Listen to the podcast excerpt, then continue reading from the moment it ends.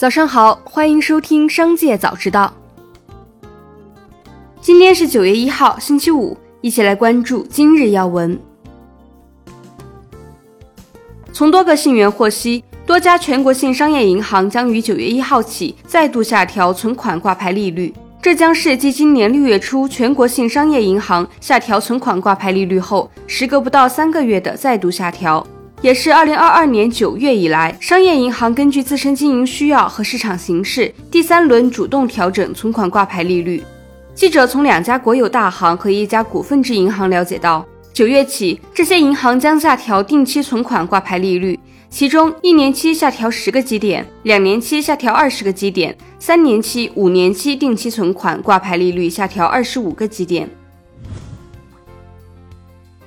据澎湃消息，截至八月三十号，顺丰控股、中通快递、圆通速递、申通快递、韵达股份、德邦股份六家快递公司陆续发布完二零二三年上半年业绩，总营收达二千二百六十四点四三亿元，规模净利润总计一百一十五点七八亿元。其中，通达系快递、中通、圆通、申通、韵达营收共计八百六十三点八四亿元，规模净利润共计七十一点五九亿元。今年上半年，六家快递公司均实现较强的盈利能力，其中中通净利润最高，达四十二点一二亿元，同比增长百分之五十五点三七；顺丰净利仅次于中通，达四十一点七六亿元，同比增长百分之六十六点二三。接下来一起关注企业动态。八月三十一号，华为投资控股有限公司半年报正式出炉。数据显示，华为上半年营收三千零八十二点九亿元，同比上年增长百分之三点二，净利润为四百六十五点二三亿元，同比增长百分之二百一十八。上半年华为研发投入为八百二十六点零四亿元，同比增长百分之四点四。值得一提的是，华为二零二二年年报披露，华为十年累计投入研发超九千七百七十三亿元，二零二二年研发投入一千六百一十五亿元。占全年收入百分之二十五点一。苹果公司正在测试利用 3D 打印机生产即将推出的智能手表的钢制底盘。苹果公司的产品制造方式将发生重大变革，该技术将解决把大块金属切割成产品所需形状的问题，这将缩短生产时间，同时又能减少耗材，起到保护环境的作用。新方法有可能简化苹果的供应链，并带来更大的改变。如果与 Apple Watch 的合作可以按计划推进，那么这家科技巨头可能在未来几年内把这项工艺推广到更多产品上。八月三十一号消息，网传顺丰控股有意收购铁龙物流，对此，顺丰控股证券部工作人员回应称，消息不属实，以公司公告为准。据《华尔街日报》。消息人士称，Visa 及万事达卡计划调高商户需支付的信用卡收费比率。据悉，调高收费比率的措施将于十月及明年四月分期进行。大部分措施涉及网购活动，用户每次以 Visa 卡及万事达卡消费时，商户与发卡银行处理有关账项时，需向两家公司支付一定比例的费用。增加的收费一般会转嫁于消费者。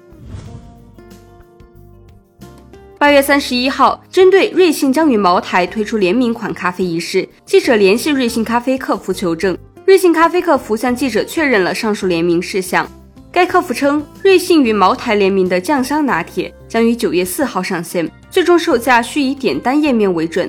酱香拿铁里面使用的是白酒风味的厚奶，厚奶中含有五十三度的贵州茅台酒，饮品整体酒精度低于零点五度。瑞幸咖啡客服对记者表示。该款酱香拿铁属于正常销售产品，目前没有收到限量通知。八月三十一号，据阿维塔官方微信公众号消息，阿维塔科技宣布完成 B 轮融资，募集资金三十亿元，投后估值近两百亿元。本轮融资，长安汽车、南方资产两江产业基金等继续追加投资，同时还引入了重庆产业母基金、交银投资、广开控股等国有资本。官方信息显示，阿维塔科技成立于二零一八年，由长安汽车、华为和宁德时代共同赋能。首款产品阿维塔十一目前累计交付超一点二万辆。日本七合一控股八月三十一号召开董事会会议，决定将于当地时间本周五向美国投资基金丰宝投资集团出售旗下重光西武百货，并免除重光西武的超九百亿日元债务。七合一控股表示，出售完成后会将管理资源重新投入到便利店业务。接下来一起关注产业动态。近日，全球大米价格上涨引人注目。数据显示，七月全球大米价格指数已升至近十二年以来最高。业内人士认为，印度大米出口政策收紧是本轮国际大米价格上涨的主要原因。近期国际大米价格暴涨，或在一定程度上降低我国大米进口预期。但整体来看，我国大米自给自足，国际米价走势对我国市场影响有限。国内市场供需面仍是国内粮食价格的主导因素。财政部数据显示，七月份全国共销售彩票四百八十九点零五亿元，同比增长一百七十五点三五亿元，增长百分之五十五点九。其中，福利彩票机构销售一百七十八点六六亿元，同比增加五十四点八五亿元，增长百分之四十四点三。体育彩票机构销售三百一十点三九亿元，同比增加一百二十点五亿元，增长百分之六十三点五。主要是即开型彩票和竞猜型彩票销量增长拉动。一到七月累计，全国共销售彩票三千二百二十八点零四亿元，同比增加一千零九十三点七一亿元，增长百分之五十一点二。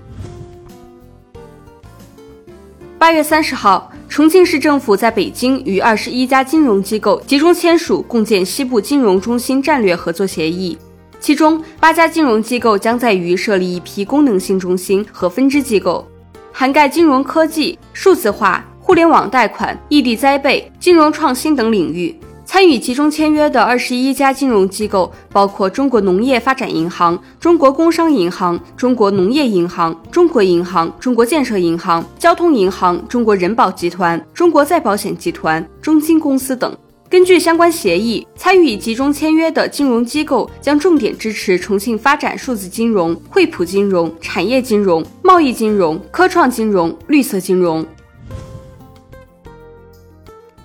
以上就是今天商界早知道的全部内容，感谢您的收听，我们下次再见。